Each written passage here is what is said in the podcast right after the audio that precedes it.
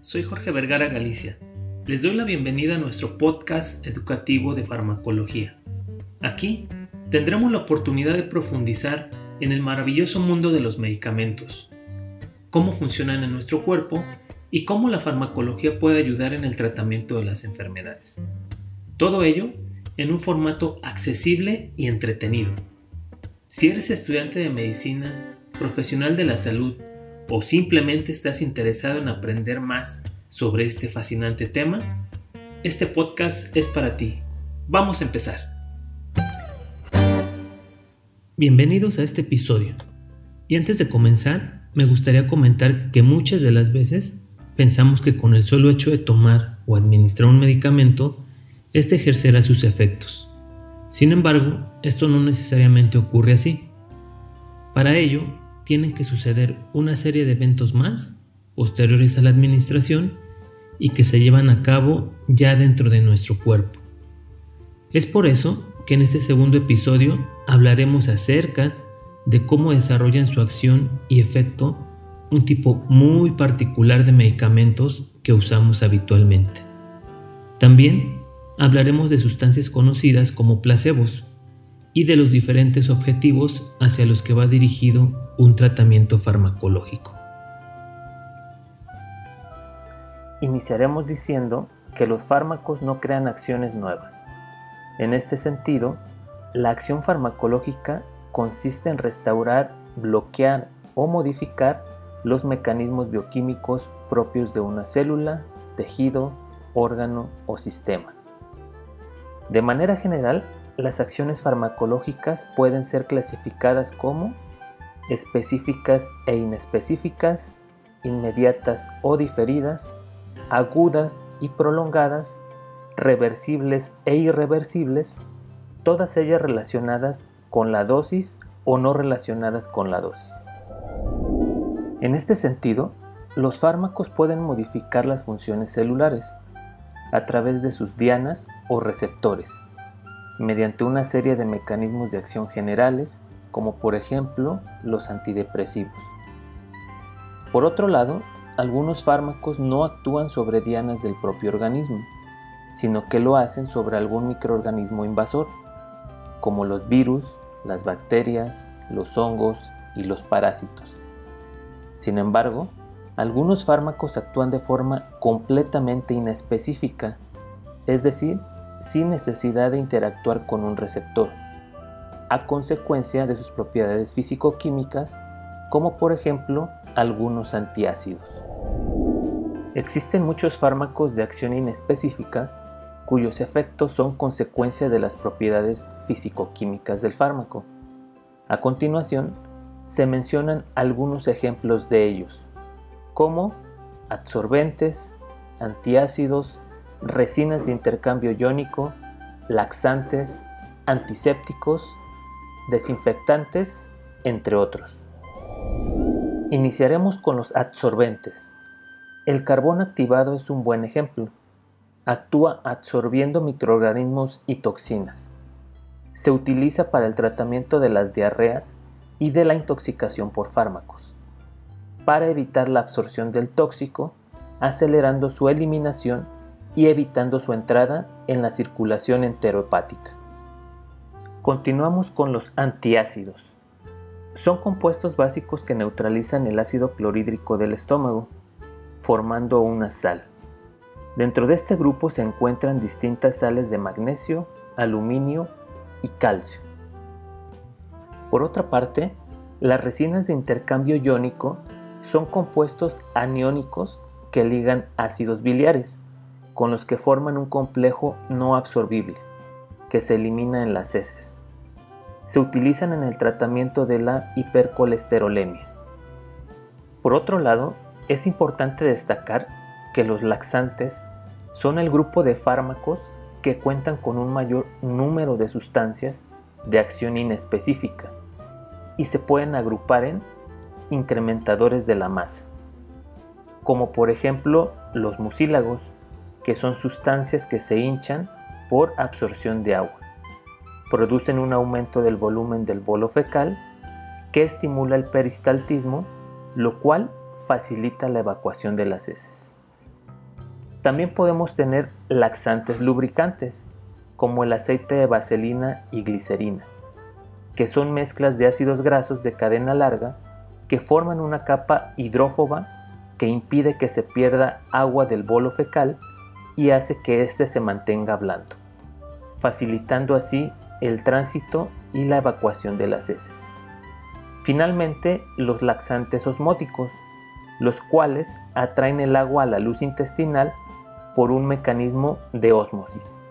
Disminuyen la consistencia de las heces y facilitan su evacuación, así como los laxantes salinos, como las sales de magnesio de sodio, que aumentan el peristaltismo intestinal. Dentro de este grupo de fármacos también tenemos a los antisépticos y desinfectantes. Entre ellos se encuentran ácidos, alcoholes, fenoles, aldehídos, halógenos y también iones metálicos. Estos actúan como oxidantes, detergentes o agentes precipitantes sobre los microorganismos. Finalmente, dentro de este grupo de fármacos de acción inespecífica tenemos a los citostáticos, que son agentes alquilantes que forman enlaces químicos con las bases púricas y pirimidínicas de los ácidos nucleicos, interfiriendo así con su función. Por otra parte, aunque con frecuencia los términos acción y efecto se utilizan como equivalentes, conviene establecer una diferencia entre ellos ya que tienen un significado distinto. En relación a esto, el efecto del fármaco es la consecuencia observable y visible de la acción debido a la modificación de una función del organismo.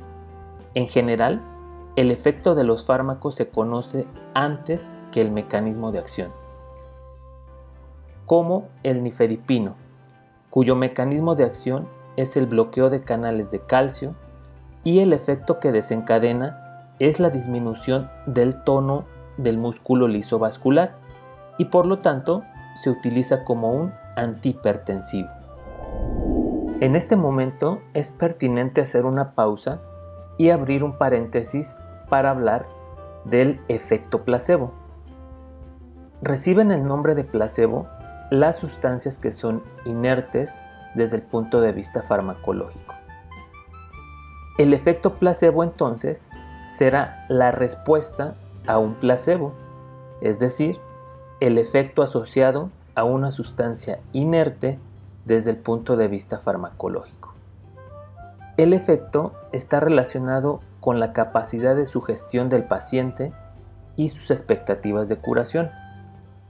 En este sentido, en algunos estudios se ha concluido que un 35% de la población lo experimenta y se presentan las mismas características en cuanto a la evolución temporal, como el periodo de latencia y el efecto máximo, y también la aparición de reacciones adversas que una sustancia con acción farmacológica.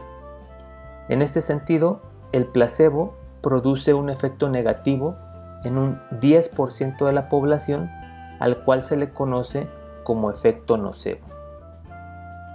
El efecto placebo es especialmente importante en los efectos que dependen de la valoración subjetiva del paciente, aunque su utilidad en tratamientos sistemáticos es actualmente limitada. Finalmente, hablaremos de los distintos tipos de tratamiento farmacológico. Los objetivos del tratamiento farmacológico son diversos, entre ellos tratar de erradicar la causa de una enfermedad, paliar los síntomas, prevenir o diagnosticar una enfermedad. El tratamiento causal es el destinado a reducir o eliminar la causa de la enfermedad. El ejemplo más claro es el tratamiento con antibióticos, que va dirigido a eliminar del organismo el agente desencadenante de la enfermedad. Por otro lado, el tratamiento sintomático está encaminado a tratar los síntomas de la enfermedad cuando no se conoce la causa de la enfermedad las cuales son conocidas como idiopáticas. Un claro ejemplo de ello son los tratamientos para la hipertensión esencial. O bien, cuando se conoce la enfermedad pero no hay tratamiento. En esta categoría se pueden incluir enfermedades tan frecuentes como el resfriado común o la gripe. En ambos casos, la causa es una infección vírica de características bien conocidas. Sin embargo, y a pesar de los esfuerzos realizados en el desarrollo de antivirales, no existe un tratamiento eficaz para ellas. Y cuando se conoce la causa de la enfermedad y existe tratamiento farmacológico, pero su efecto es lento, por lo que de momento se tratan los síntomas.